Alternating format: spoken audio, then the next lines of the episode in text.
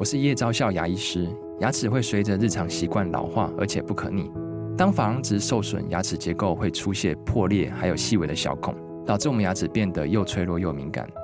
这边我真心推荐贝欧尼修复牙膏，内含 BioHAP 成分，搭配正确的刷牙习惯，经科学实证，可在两周有效让牙齿再矿化，修复受损珐琅质的细微小孔。相关资讯及购买通路，请参考资讯栏连结。欢迎来到好声音。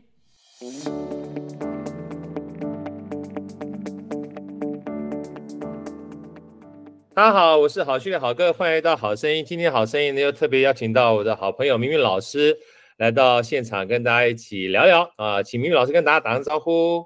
Hello，好哥，还有各位朋友，大家好，我是张明明。明明老师，这个我们已经是老朋友了。事实上，明玉老师在好声音呢，已经碰到好多次。明玉老师还是跟大家打声招呼好不好？就是介绍一下自个儿。哦，我介绍自己啊，也真是不好意思哈。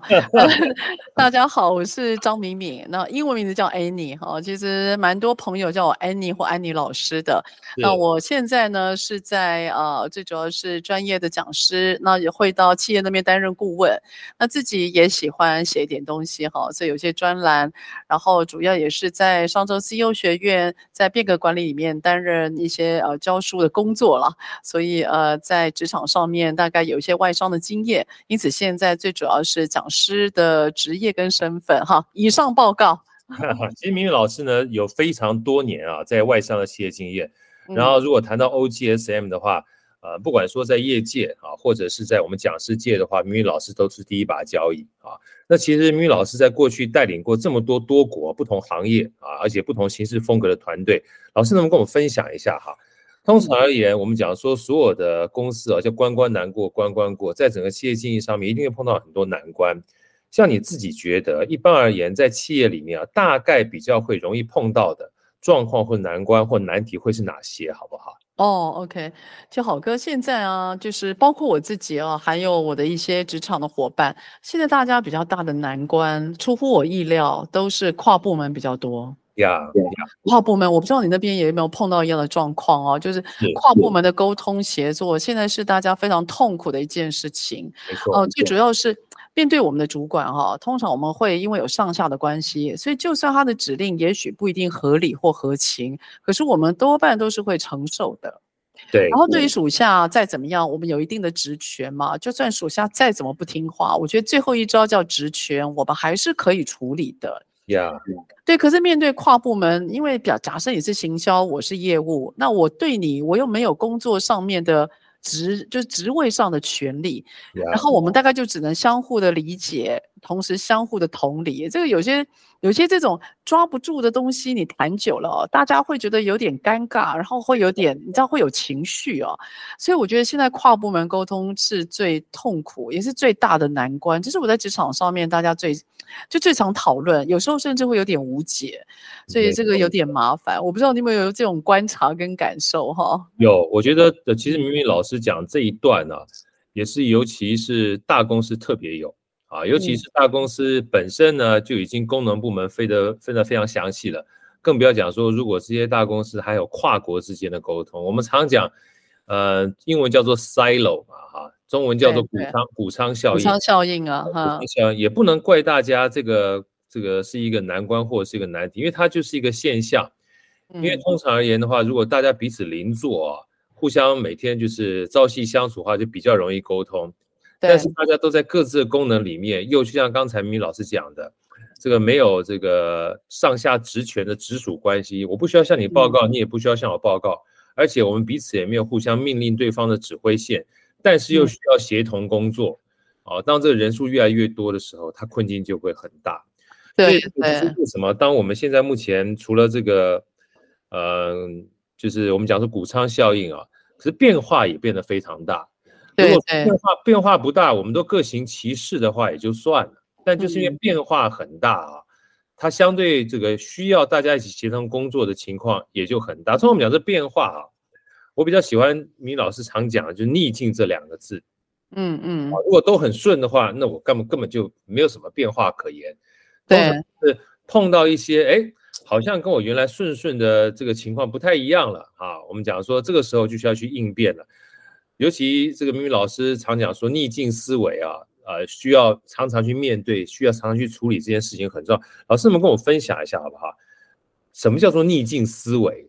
好好，OK，就是好哥，就像你提到的啊，如果我们今天遇到困难，困难就是我可能觉得这件事情不是顺风顺水，但是理论上它还在我百分之八十到九十的掌控之内，这个我们不会说它叫做逆境。哦，可能他就是把大家的呃智慧，把大家的心力整合一下，通常大概就过关了。可是所谓的逆境啊，尤其是现在那个环境的高速变化，我不知道各位最近在工作上有没有数位转型的需求，有没有 ESG 绿转的需求，然后你又碰到这一世代他职场上面的特色，然后接下来就面临到很多的科技 AI 又面临转型。你知道，当我们的工作的能力、我们的工作经验没有办法去应付这种快速、全面上面翻转的时候，你就会发觉你以前的经验值或你以前的学习几乎没有办法去应付这个你无法预测的东西，那你就会心情上面觉得。困住，你会觉得挣脱不开来，你会觉得成功的机会好像不高，然后你会觉得你又无法脱困的那种感觉。所以呢，当自己面临到一个没有办法有经验值支撑的情况，情绪上面又挣脱不开来，我们就大概认定是处于所谓的逆境，就是 adversity。那逆境呢，它这时候你就需要用到你平常所训练的思维。所谓的思维就是你你你训练自己怎么样去有系统的思考，诶，这个就跟好哥之前呃一直在告诉我们那种理性的系统思考是非常有关系的。你透过对你透过那种有逻辑的，然后呢一步一步有层次架构的，帮助自己去厘清不确定。我觉得那种训练是在逆境的时候我们特别看到的，真的就是。我们我们在逆境啊，看到当大家碰到那种困难、害怕的时候，才会知道谁这谁在裸泳。就裸泳的时候啊，最容易看到那个每个人到底状况如何啊。所以这个呃，我们都说逆境这种事情，尤其在疫情过后，市场的变化这么大，我觉得平常每个人都要训练，而不是到了事情临头了，你才来那边学个两三脚功夫，我会觉得太慢了。哎，是这样子的，没错，没错。我记得我曾经看过一本书啊，他是一个历史学家，叫《人类大历史》，尤尔·赫拉里写的。嗯嗯，他那段时间我看他书呢，就很有感触，因为呃有一次他接受另外一个主持人访问啊，那主持人就问他说：“哎呀，这个你觉得我们将来应该学什么东西比较好？”然后他说了一段话，呃，跟这个明明老师刚刚讲的逆境思维特别有 match。他说：“如果有任何人告诉你未来学什么比较好的话，相信我，他一定在骗你。”真的耶！说因为没有人能够真正去准确的预测将来会变成什么样子。嗯，他说，不管说任何的专业学科，他都很可能与时俱进的过程当中，你学了之后会没有用。对的，对的，你会一而再、再而三的碰到自己学的东西没有办法拿来符合你面对的情况。这是你将来可以肯定的一件事情。嗯，他说学什么将来一定会有用呢？他说学什么都有用，但是学着让自己能够去面对逆境的心态特别关键。是是，所以我觉得豪哥就像你刚刚所提到，我倒觉得学一个东西是有用的，就是你去打磨自己的心智。没错。嗯，因为像我们现在蛮多的，像不管坊间的书籍或线上课程，其实蛮多都是跟比如说财务啦、投资理财啦、健康啊这些都有关，我觉得都挺好的，它的目的性很强。对。可是呢，当你今天目的性很强之余，我倒觉得啊，要给自己一点点那种就是训练自己认知、训练自己大脑的这些课程。因为你今天你今天目的性这么强，那当这个当下他的需求没了，你今天拥有的是什么？因为那个当下的时空环境就没了嘛。对。那你今天你会发觉，你学的东西，你看过了一段时间又没有用了。所以到底什么东西或什么样的内容可以跟着你？我觉得那是我们所有的听众朋友可以思考的。就你要去打磨你的头脑，就像一个艺术品嘛。你今天要慢慢去琢磨它的边跟角。你才会确定这个东西，它会可以得以呈现在世人的眼前。那我觉得，当你今天遇到状况，你不能那时候才来说，我来赶快来看线上课程，我赶快来看郝哥的内容、郝哥的书。你知道那时候，我我我们就要宣告，还北湖啊啦，北湖啊，休班呐，了，修班啊。所以你平我就说那种基本功，不是说你今天有工具类，哇，你你学了马上就要会。当然我没有说那个不好，可是你要让自己有一点点空间，是去打磨一下那个思路，因为那个思路是需要锻炼的，思路也需要来来回回的，思路也需要验证的。也就是你所学完之后，你要想。这个真的适合我吗？我可以怎么样更好呢？你要让自己有这样反思的能力。那这时候我就说，大脑它其实就像肌肉嘛，你越磨练它，它会越有韧性。我觉得这个是，也许啊，未来要学什么？哎，我觉得学一些哎好哥的逻辑，还有明明老师的那个逆境的思维锻炼，我觉得就很棒了。明明老师，你讲这真是对耶，你知道吗？那个我听完人类大历史尤尔赫拉里后来讲完之后。那个主持人特别问他，他说：“那你觉得我们什么东西一定要学？”他就是用英文这两个字，mindset，mindset。他说就是心智，他说要锻炼你的心智，因为你会持续不断的碰到困难，嗯，而在困难的过程当中，你要先训练自己有接受训练的决心，这件事情是需要去做的。是的，是的，所以我觉得，我觉得台湾的，包括我们学校的教育，还有现在很多的呃学校外的学习教育，我觉得比较少去锻炼 mindset。就 mindset 这件事情，在学校教育似乎是没有完整的。然后接下来到了职场，我们又需要立刻拿出成果，所以他要你目标管理，他要你问题分析跟解决，他要你做很多。好的，这个我没有说他不对。可是，当你年纪慢慢越来越长，你会发现那种底蕴，还有工作的气质，一定是来自于你某方面知道怎么样去沉思，你知道去咀嚼，你知道知识如何比较而出来的。所以我，我我是认为说，当我们今天想要从优秀变到卓越，卓越这件事情难以达成，而它一定是，它一定是，呃。没有一定的目的性，但是你却很清楚知道你希望自己更好的那个 mindset，哎，这非常重要。雷米老师，那我请教你哈，因为有的时候我会碰到一些年轻人，我们讲说不一定所有人啦哈，那常常会这样子聊，就说哎呀，对啊，你说是逆境，但是我现在目前觉得还挺好的啊，啊，也不能说完全躺平啊，就是我觉得挺好，我只要小确幸就好啦。那我既然都没有遇到逆境的话啊，我也不不认为未来大逆境会我会碰上。那在这种情况之下，嗯、啊，你会怎么去建议他说，我都没有碰到逆境，我也不觉得我会碰到逆境啊。这种基本上跟心智也有关系。那我为什么需要去学逆境思维这样的问题的话，你会怎么去给他做呃反馈？嗯嗯，我觉得好哥现在就是啊，呃，我觉得逆境思维这件事情啊，首先我必须要说，说这句话的人，我为他无忧无虑的人生，我感到非常羡慕。对对对，有道理。对，我必须说，当然我也深深相信，他人生多少会卡关，只是他想看看我们怎么答。好，yeah, 没错。好，那第二个就是所谓的逆境这件事情，当然我们是朝一个最极端的方向走。可是，当我们今天在准备逆境这件事情，它是一个过程。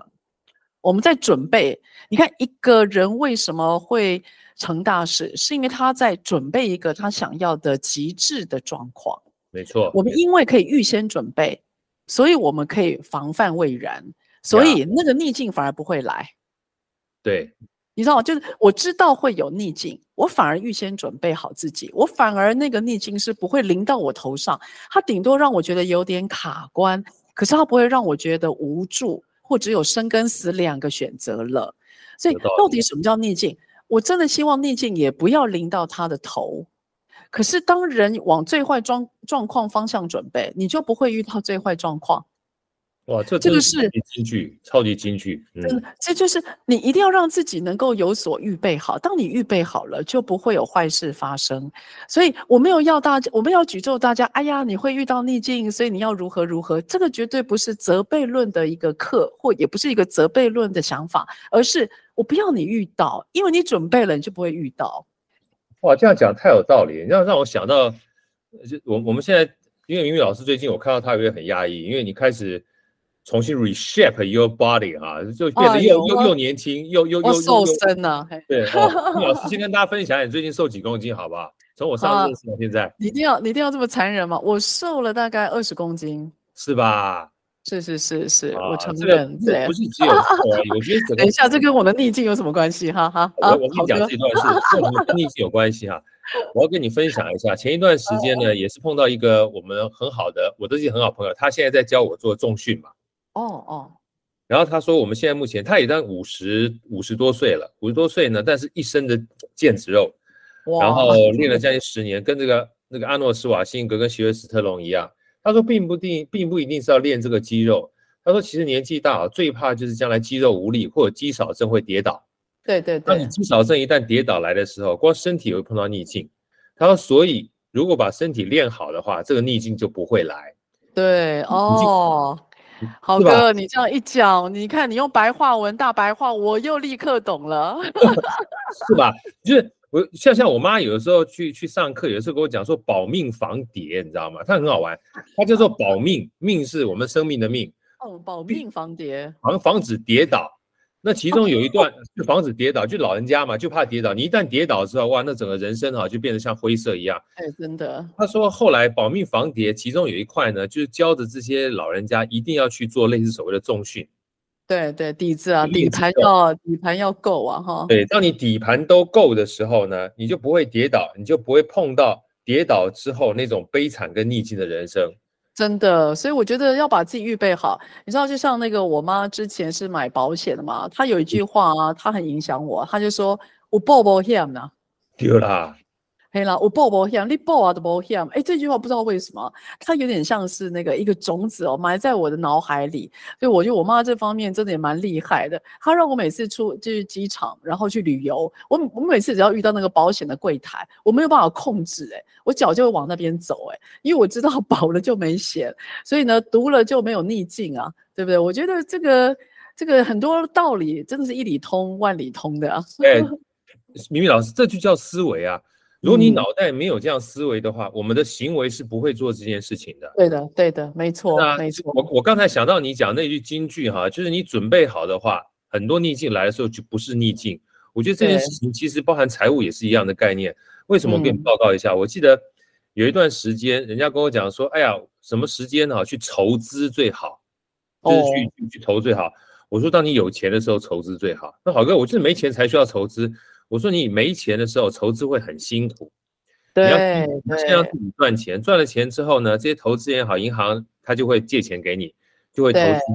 他说，可是问题是我已经有钱了，我还干嘛还要去借钱？干嘛还要去筹资呢？哦。我说你要借很多的钱，为什么？因为人一定会遇到冬天，等你遇到类似 COVID-19，遇到了这个经济不景气，想要再来借钱，那就辛苦了。嗯、你要有备无患。当你平常都赚钱，然后又筹资足够的时候。你碰到冬天，别人是逆境，你就没有逆境了。所以那个投资的过程，就有点像米老师刚刚说，五波波险。对，五波的波险嘛。对啊，就像那个，像我在商周带变革的课程嘛，那同学就问我说：“哎，老师什么时候变革最好？”我说：“你赚钱的时候。”真的，真的，你顺风顺水做变革，人家会觉得那个叫做调整体质。当你今天呢逆风逆水的时候，人家说你在最后求生存。你看那个话，同样一件事情讲得多难听。因此啊，我会说，你现在顺风顺水，当你在锻炼的时候，人家说你在求上进。对不对？当你今天啊什么都不顺，然后呢，你可能找不到好的工作，你的收入不如你的想法，你又不敢跟你的亲戚朋友聊天的时候，那时候你来锻炼自己，你就会觉得苦中有苦啊，你会觉得自己是被。推到地狱里面了，啊，好像呢永远爬不出来。所以我觉得真的要在自己状况好的时候，不要那么短期的，只是看到眼下的收割。我觉得有些长期锻炼型的，那个真的是状况来的时候马上见真章的，让自己准备好，而就不会有最坏状况的这些事情。看书、线上课程、锻炼、练习、找朋友共读，我觉得都挺好的。对啊，有没有讲说书到用时方恨少啊？不好意思，我刚才明宇老师一讲完之后，我又想到跟身体健康有关的，真的，因为平常我们运动哈，你都觉得好像没啥事儿，对不对哈？但真的是失去健康，你在运动，那叫复健啊！啊，真的哎，你看那完全不一样的词啊，是真的啊，对不对？等你真的体质不好，连爬个楼梯都是复健，对吧？对啊，所以你看平常的时候你在做运动，那个基本上是是开心的，就跟我们体质很好的时候你在做变化。你一点一点从健康亚健康变健康，健康变强壮，跟你就是变得很惨的时候，我们讲说，不管说是跌倒啦，或受伤啦，甚至更差的话，有时候我们讲说年纪大的话，他可能会有中风的风险啊。你要再去做锻炼的话，那就叫复健哇，那复健痛苦度就很高了。痛苦啊，对啊，那个举步维艰，所以真的就是自己一定要维持自己最好的状况，绝对不是让它自然生成的，这个绝对是刻意累积而来的。他每个人每个成功或者是状况好的人，他站在台上，他让你看见他背后付出了多少的努力，其实是我们一般人很难得知的。所以，老师，对啊，所以所以你这样讲，我突然想到小时候有时候写作文哈。会讲到忧患意识有没有？生于忧患，死于安乐。对，兼天下之忧而忧，它其实有个最大好处就是，你想到别人没有想到的话，等到灾难或逆境真正来的时候，因为你有逆境思维，因为你先想到，所以你准备好了的话，嗯，别人碰到逆境对你而言的话，其实就已经不是太大的逆境了。是啊，所以我就说，平常那个锻炼哦，不要小看那个锻炼，因为它是需要累积的。而且通常逆境或者是状况来的时候，有时候来的又急又快。呀，这个我在我在很多的公司里面看过，例如公关事件，最近不是有些公关事件嘛？对对对，有一些发言不当嘛，然后你就会，你看，如果你是当事人或那家公司，你自己心里一个很大的疑惑就是，哇西怎么这么倒霉？为什么会碰到这种事？啊、而且瞬间呢，那个引发的反弹，我自己还蛮惊讶的。你看。你你真的有事没事，你去惹了一身腥，或他惹了一身腥，其实我觉得都不是都不是故意的，都不是恶意的。你说我们就希望哪一天，我们就希望不要有这种事发生。可是能过关的人，一定代表他平常就在演练，他平常就在准备。就像我们平常在以前在学校的时候，我们会练习，哎，小朋友啊，要跑到防空洞啊。哎，现在还有这个吗？哈，那小朋友，我怕我讲话太老人气哈。然后哎，小朋友练习的时候啊，练习地震来了怎么办呢？这种练习就是在准备那一刹那，对，就在准备那一刹那。那谁都不希望有嘛。所以我真心觉得，像我最近看到，包括公关的事件啦，哈，包括有些公司它被并购啦，然后尤其我觉得防范于未然，真的是我们应该要有的基本功啊啊。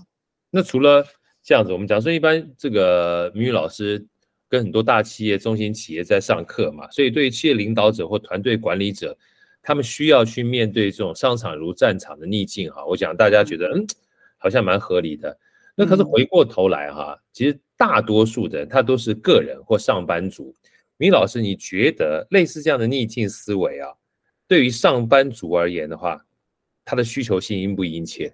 嗯，我觉得呃，像好哥，我这次的逆境思维哦，我有一个比较跟以前不一样的点哦。我这次的逆境思维，我想要打破一个观念，就是。我觉得大家这几年来，包括像一些呃社会上的读书会啦、基本功啦，我觉得自己度过逆境都慢慢有能力了。啊，我觉得我们台湾职场的人，包括像比如说去参加一些读书会、线上买课程，然后买一些会员或进学校念 EMBA，我觉得大家对于自己度过逆境的那个心态的调整、管理的技巧、职场的那些基本功，我觉得都打磨得不错了。我想要谈的逆境思维，我想要往前推一个东西，就是不止你自己过关，你还要带团队过关。Yeah. 就是今天，假设我张敏敏出了什么状况，我自己脱困比较容易呀、啊。可是问题是我想要带着我旁边的人脱困，我甚至想要帮助他们也脱困。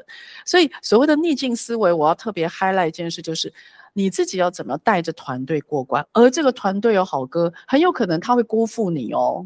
对，你帮他，他不一定觉得感激；你帮他，他甚至还觉得说你今天可能另别别有用途。别有企图。你要当当你今天要决定去帮助一个不一定会感激你的人的时候，请问抉择是什么？你还是得做啊。对，你还是要帮他嘛，因为你回过头来想，他是你团队的人，你不帮他，当事情过了，你如何面对自己？对。可是当下你却要面对他的人性，他的人性也许是你无法接受的，也许是丑陋的，也许是贪婪的，也许是黑色的。你要怎么做？所以那个是一个展现比自己更大力量的。所以在工作上，比如说我们看到了竹科的 PM，那这些 PM 他他今天拉的人都是跨部门沟通的人，对不对？对。他今天要拜托 IT，他今天要拜托研发，他今天要拜托谁？然后又去客户那边跪。那请问一下，当今天客户去到客户那边跪，单子没了，他如何承担？他今天不可不可能说手指着外面说都是 IT 不对，都是研发 RD 怎么了？你手指着别人，你就没有逆境或逆境领导的思维。领导就是不止你自己过关，你还要带着大家过关。所以那就他就是拉着一群人，你怎么样在工作上面能够运用？我觉得很血淋淋的是现在，尤其我们大家头痛的跨部门沟通，它就可以用到的。然后这个是我觉得职场上大家现在很多无力感的地方，那你怎么样带领团队？很多当然是要准备好跟修炼自己，那更多就是你怎么去处理那段很细节的操作，包括像关系的维持、情绪的掌控，还有如何去做谈判，以及你如何去展现你的意志力。我觉得像这种很微妙的东西，也是一般我们在进修管理学里面比较少谈到的。对啊，我觉得这个明宇老师讲这一段我很有感受，因为通常我们讲说一个人走得快，一群人走得远啊，但是你要一群人走得远，包含人与人之间的关系，还有面对共同目标这件事，它本身有的时候你想的跟他想的不一样，也会造成相处上的逆境。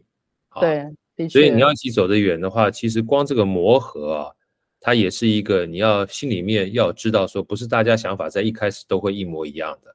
而且，碰到碰到困难的时候，你也会有不一样的处理方式跟处理态度。那接下来，我想就请教一下明宇老师，跟我们分享一下实际上的一些处理的方式，就是逆境思维到底怎么样可以帮助我们啊？怎么帮助我们提升韧性？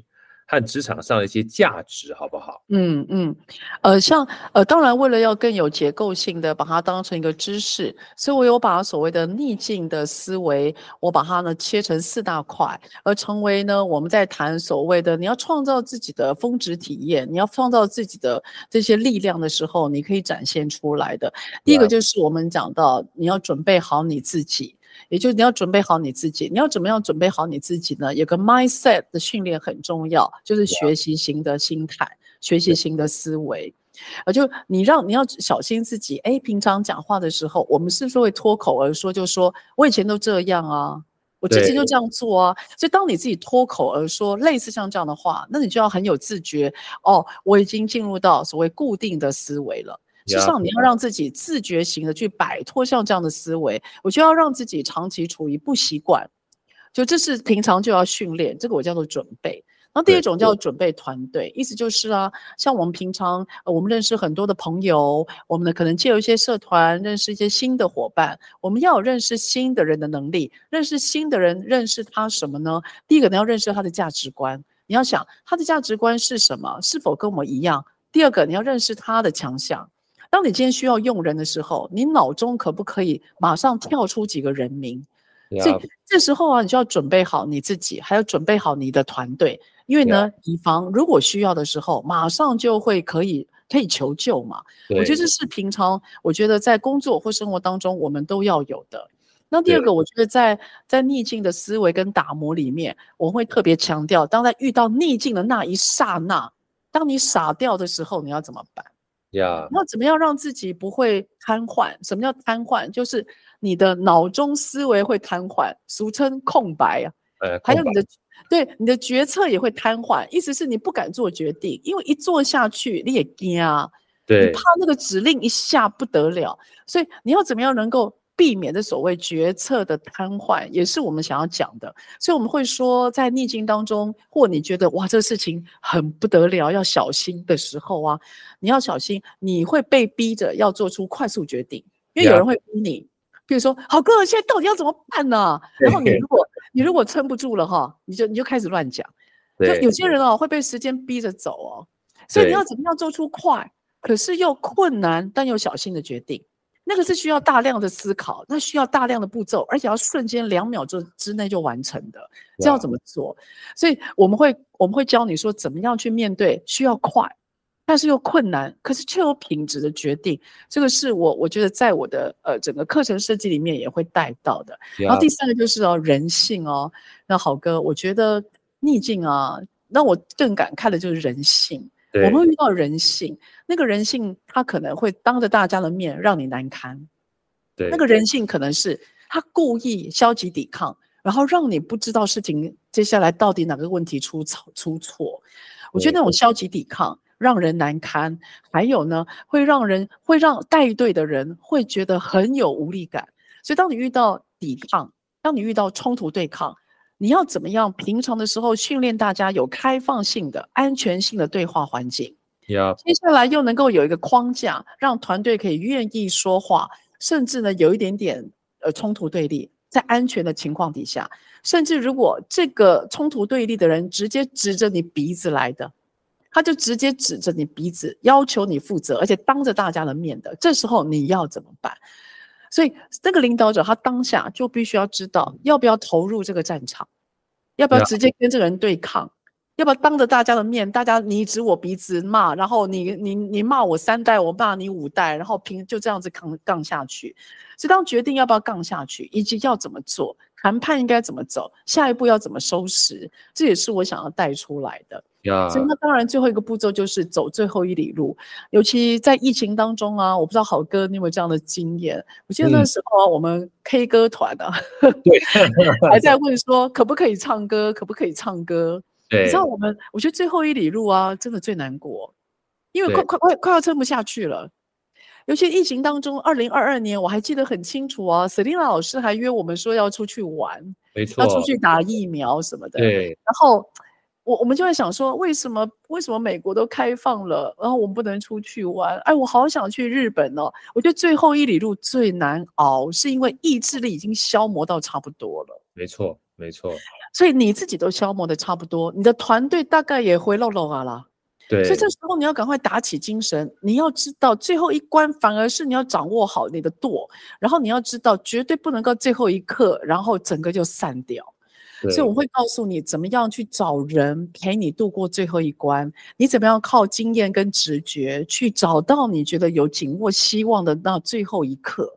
所以你看这整个历程啊，从准备好自己面对逆境、面对冲突，准备好走最后一里路，我们把它呢依照时间顺序切割成四个大的篇幅，让大家很有画面的走完。脑中的那个逆境，嘿，我觉得这个明老师讲的真的蛮有感触的，因为我觉得所有东西哈，其实要求自己哈是幸福的根源，要求别人哈基本上是痛苦的开始，所以其实真的真的先从自己开始。啊，就像您刚刚说，你要有成长性的思维跟固定型的思维哈，在选择当中要非常注意自己说话的方式，啊，以前就是这样子哈。这个坦白讲就是固定型的思维，我有没有不一样的方式，就是成长型的思维嘛？我记得前上个礼拜吧，我刚好访问到这个我的非常呃尊敬的一个大哥叫郑家忠大哥，他最近写了本新书叫《一个人的活法》啊，其中有一段啊跟明宇老师讲的很像，他说以前啊他是一个非常算是怎么样专断的主管，只要人家问他问题的话，他第一个答问回复就是 why 啊。哦，其实这个 why 哈，某种程度上面就有点直询，让别人不敢讲话这种感觉。然后等到他年纪渐长之后啊，他常常问问的就是 why not？为什么 why not try？为什么不试试看？你讲的东西也许跟我过去的经验不同，但是只要我输得起的话，为什么不试试看？你只要一试试的话，不仅对自己对他人哈，你就开创了一个不一样的我们讲说边界的空间。所以准备好自己，我觉得第一件事情。我很有感触。那第二个啊，就是让我想到我我的一个恩人叫台北旅店的董事长戴章基，他说他一辈子最大的一个叫做喜好，就是到处对喜好，就是到处去寻找各种各样的不同的人才，随时随时要 ready 找一些比他好的人。我说你就是现在孟尝君呐。他说因为 他说因为人呐，基本上一个人力量太薄弱了。但是如果你没有常常去跟别人连接的时候，当你真正碰到问题，你也求助无门。所以他他其实做的就是在做团队准备的事情。嗯，那那第三个人性更不要说了，因为一个人哈，基本上其实我们自己要要求我们自己都已经很痛苦了。所以我刚刚讲说，像明明老师能够减重二十几公斤是很不容易。我们超通常。我不知道明宇老师有没有这样经验过？第二天早上想要说啊，明天早上五点钟起床，把电那个闹钟设五点钟，结果第二天一起来的时候，哇，觉得哇，觉得好像被窝比较舒服一点，就就回去了。对，要求自己都很不容易了，这是人性。对，不是说要求别人，所以这本来就是一个很重要，我们要去克服心里面的概念，就是别人跟你不一样，是天经地义的，让大家都一样是需要克服的。那第四个人性的最后一里路哈，其实我想到就是史上最有名就哥伦布了。哦，对，发明新大陆的时候，那时候我听到这个故事，就大家基本上都已经觉得快不行了。对，这个明宇老师的话，在课程跟书里面都特别提到，待会我们在讲这个小小的故事啊。嗯。南极大陆的故事，那其实哥伦布当初也是一样，因为粮也没有了啊，然后这个又在船上待这么多天，人性的考验已经到极致了。如果你连你自己都乱掉的话，那整个团队基本上就一盘散沙了。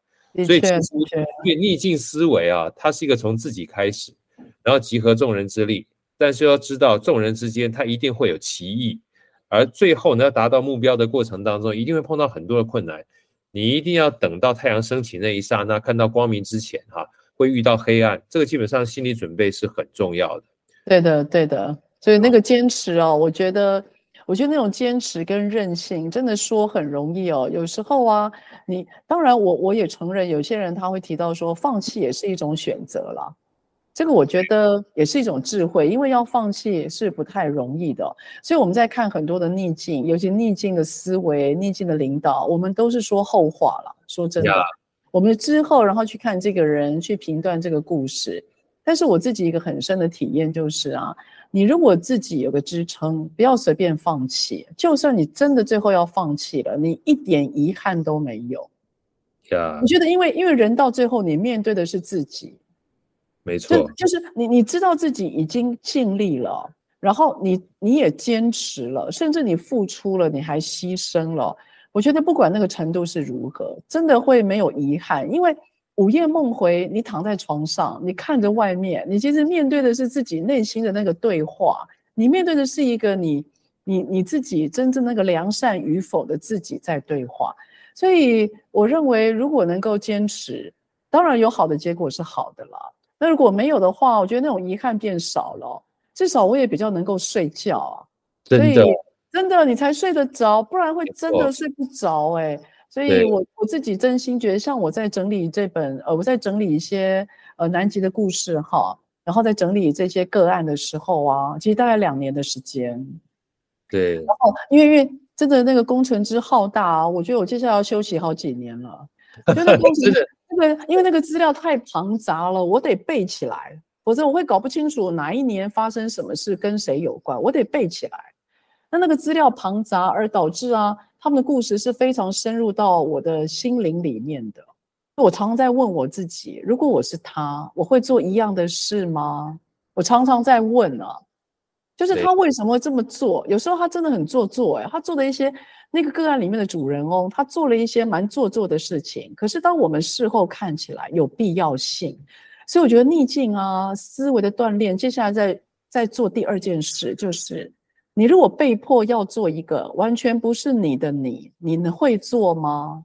对，就是那个完全不是你的你，但是你为了让大家活下去，你愿意做吗？哦，比如说最简单。要要你今天拿着拿着大旗，然后在尾牙场子上边叫边喊，因为这样子大家士气会起来，你愿意吗？你敢吗？所以我觉得逆境哦，有时候在面对的不是自己而已。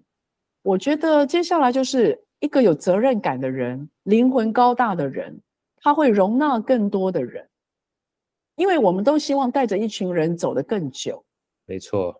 对，我们都像像好哥，你花了这么多心力，你你分享 podcast，其实就是要分享生命啊。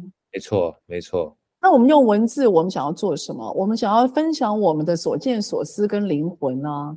对。否则否则卖书超难卖的，卖线上课程使出浑身的力量了，说真的也才几千块。那那你说 podcast 啊，每天你知道有时候对着镜头，有时候也不确定，你知道来宾在哪里，你要寻找。所作为何？为什么？我们干嘛做这些傻事？其实为的就是我们觉得可以付出，而我们可以带更多人啊。没错，这是我我我在整理这两年的资料，然后呢，我我真心觉得，当今天把这些东西端出去，那我不能说它可以拯救多少人，但是我真心觉得，疫情过后，世界的变动、供应链的混乱、ESG、气候变化。战争、我觉得我们得为自己做更多的事啊。没错，没错。其实像对，真的，真的，真的，就像米米老师刚刚说的，其实不管说是各种不同的线上课程也好，或书也好，其实透过这样的一个传递啊，如果让大家都能够活得比较有智慧，其实自己活好啊，大家都做好自己的话，其实世界就会变得比较好一点点。而世界变得比较好一点，它也会反馈到我们自己身上，让我们变得比较好一点。当然，这个线上课程逆境思维课啊，其实真的像明明老师刚刚讲，他花了非常大的心力。我觉得几乎就跟哥伦布这还有我们的主人翁这个课程里面主人翁南极是一样。鸣老师跟我们剧透一点点好不好？因为我觉得课程里面真的是蛮多精华。除了除了刚才你讲的四大步骤哈，已经横跨了我们整个课程最重要的价值线了哈。对，剧透一下。就是可能很多人还不是很清楚什么叫做南极的故事，你大概讲一下这个南极的故事跟我们这个逆境思维课的一些关联，跟过程当中里面准备的一些意识，好不好？因为包含我那时候跟你在聊天，还跟这个课后的这些准备工作人员在聊天，包含里面的图案啦，包含求证啦，包含考证啦，包含这本书大堆头的资料啦，包含你把这些资料的时间线要能够。跟你的课程做一些结合啊，确实花了非常多的精力。这一段跟我们分享一下。好的，呃，谢谢好哥哦。其实这个这个课程啊，呃，是用一个个案，然后来串联整个知识点。那它叫做个案的研究。那这个个案的研究，个案它最大的意义就是，你可以透过沉浸式的学习，意思就是你会变成他，你去感受他。当你变成他的时候，你就可以去思考为什么他这么做，为什么他不那么做。所以，当你进到他的角色的时候，你就可以开始有所谓的间接学习。那为了要把这个个案呢带进来，成为这样的学习，我们就去找素材。那这个素材呢，就来自于哈佛大学历史上最长的一个个案，七百多天，主人翁是英国人薛克顿。那他的第三次南极远征的故事就成为我们的个案。好，那为什么是这次的南极远征呢？主要有两个原因。第一个就是这次的七百多天，他们船员的日记、航海日志，还有整个的画面都被高度的记录下来，整个被记录下来。所以他的记录呢，不是事后回想，是当下就有人在旁边记录。所以包括我刚刚提到的。呃，这个主人翁薛克顿，他怎么当下面临逆逆境？他当下怎么处理人性？他当下怎么撑住走完最后一里路，牺牲自己？哦，几乎牺牲自己，所有的过程通通都被文字还有照片记录下来，所以导致我们在看这些文字跟画面的时候，身历其境，真的会让我觉得寒冷啊！就是你会感觉到你人真的在南极，这是我那时候接触故事非常大的呃经验值。好那第二个为什么是薛克顿的故事？因为同年一九一四年，在北极也有一个加拿大的探险家，他叫 Stephenson 史蒂芬森，他几乎是跟薛克顿一样同时间出发，只是一个出发往北走，一个出发往南走。结果这个往北走的这个史蒂芬森探险家死了十一个人，好，死了十一个人，而且历时只有几个月。所以就让我们不禁在怀疑，不不禁好奇，这个薛克顿到底怎么做的？所以因此也引起了哈佛大学的注意，然后才有我们现在得以有一个完整的文字跟图片资料，让我们去偷看一下他到底怎么过关。因为我们现在发现很多的逆境都在谈自己，可是这个故事很不一样，他谈的是那个人跟他的团队。Yeah. 然后我们发现很多的逆境都是事后回想。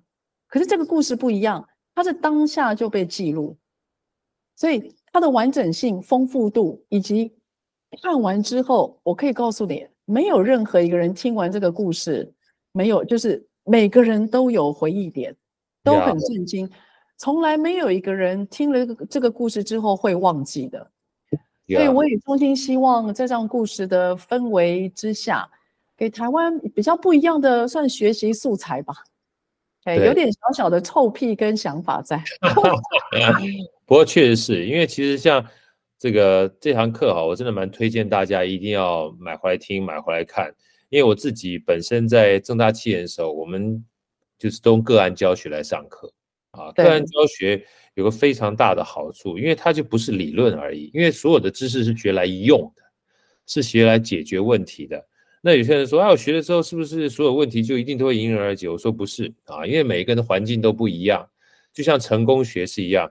如果成功学只要大家学了之后都会变得很成功的话，哇，那基本上成功学这书就卖不出去了，是吧？哈。对对，大家都用同一本啊。同一本啊。成功学，那你说这样成功学没有价值吗？不对，它成功学呢，最重要的概念是，你可以透过很多的故事，你学习它，然后回去试着用。所以我们讲说成功学跟管理学，它是只能学不能教的。它事实上教你的话，是让你回去之后要去用的。所以个案呢，就是一个最好的让我们能够参照的事情。啊，我觉得个案的教学是个非常好的参照的事情。然后在这么短短的七百多天里面，不仅个人啊，不仅团队，讲白了，以前我们讲说商场如战场，但从来没有一个战场哈是跟生命交关的战场。啊，南极就是生命交关的战场。对对，因为最主要他们那时候啊，来各位可能一九一四年哦，我不知道各位有没有这个呃，就是这个概念哦，一九一四年刚好是第一次世界大战。呀。所以你看，如果你的国家有二十八个人，在国家打第一次世界大战的时候，有二十八个人往南极去，你觉得你会理他们吗？呀，Yeah. 对啊，那个打仗都来不及了，二十八个人随便他啦。所以这二二十八个人是完全被遗弃的，他可没有像我们现在用 Line 哦，用讯号传一传，哎，赶快来救我，那没有啊，他们食物都吃完了，而且零下二十几度哎，南极，同时还要经历过永夜，完全没有日光哎。就我我真心觉得这个真的很厉害啊！这个每次看还是觉得寒冷不已啊。嗯，对，这个叫叫惊心动魄的过程。大家想想看，这个七百多天二十几个人，除了自己这个掌掌舵的队长之外，每一个人他面对逆境的心态都不一样。而面对资源快结束的过程当中，嗯、那种人性啊，可能自私面的话会很不由自主就出来。他自己要活嘛，你不能怪他嘛。真的好，跟你讲的好，那个真的是不由自主，很自然会抢，你会抢吃的，你会抢保暖的，就这个可能很自然的，这个，所以我觉得那种人性可以这样被抑制下来，然后成军成队，可以呢非常棒的在凝聚大家的凝聚底下完成目标，不容易啊，不容易。对，所以说大家听完这个明明老师的这段分享，就知道怎么样透过把这七百多天。的这样一个浓缩的人生啊，在这堂课程里面，大家可以利用个案的方式去学习，适用在自己的生命跟自己的工作跟生活上面啊，让自己好，让他人好，让团队好，让生活好。我觉得逆境思维课的话，是一个非常棒的选择啊。今天呢，这个好哥，我们也争取到一些优惠的福利给大家啊。今天知识卫星特别提供了课程的优惠给我们这好声音的听众。啊，到时候我们会放在我们这个链接下面，只要输入“好声音三五零”就可以再折三百五十块钱。那预购期间购买这个逆境思维课还可以享有限时的优惠。啊，详细的链接呢，请请大开这个点开资讯。啊，今天再次谢谢明明老师带来这么棒的课程。啊，也希望大家在龙年的时候能把这样课程带回家，送给自己，当成是面对龙年或面对未来最好的礼物。再谢谢明明老师，好，谢谢好哥，谢谢各位听众朋友，谢谢大家，可以听我讲故事，拜拜，拜拜，拜拜，好声音，我们下一集再见。